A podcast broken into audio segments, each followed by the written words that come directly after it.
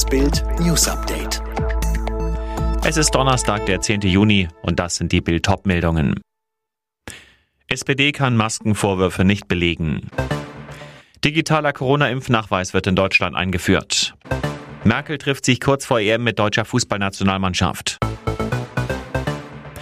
Am Mittwoch hatte die SPD die Gelegenheit, ihre ungeheuerlichen Maskenvorwürfe gegen Jens Spahn zu belegen. Aktuelle Stunde im Bundestag.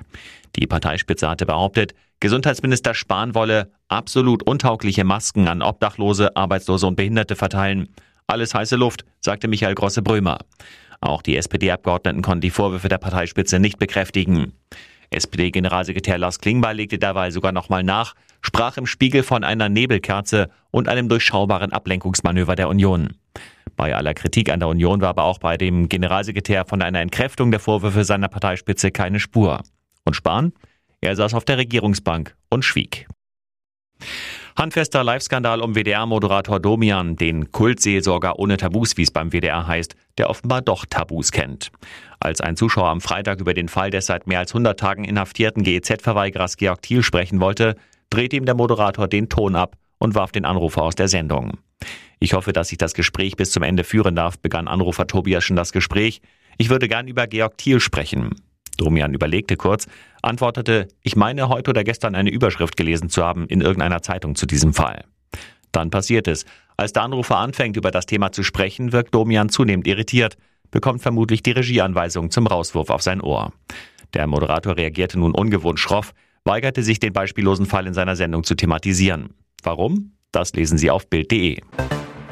Ab heute soll in Deutschland der digitale Corona-Impfnachweis zum Einsatz kommen. Vollständig Geimpfte können ihren Schutz damit auch per Handy nachweisen. Zum Beispiel über die Corona-Warn-App.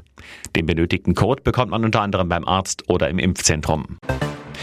Die Ständige Impfkommission will sich heute zu den umstrittenen Corona-Impfungen für Kinder äußern. Eine Empfehlung wird es voraussichtlich nicht geben, lediglich für Kinder mit schweren Vorerkrankungen und Kinder im Umfeld von Erwachsenen, die zur Risikogruppe gehören. Ein russisches Gericht hat mehrere Organisationen von Kreml-Kritiker Alexei Nawalny als extremistisch eingestuft und damit endgültig verboten. Damit dürfen Nawalnys Unterstützer auch nicht mehr bei Wahlen antreten. Nawalny sitzt seit Monaten in einem Straflager.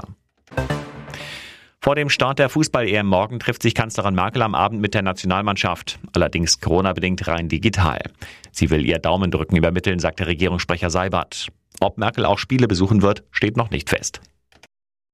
Alle weiteren News und die neuesten Entwicklungen zu den Top-Themen gibt es jetzt rund um die Uhr online auf Bild.de.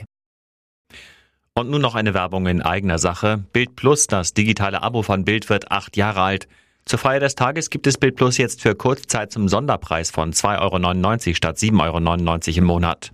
Das Beste, einmal abgeschlossen, gilt der Sonderpreis dauerhaft und wird sich auch in Zukunft nicht erhöhen. Mehr Infos gibt es unter Bild.de slash Alexa.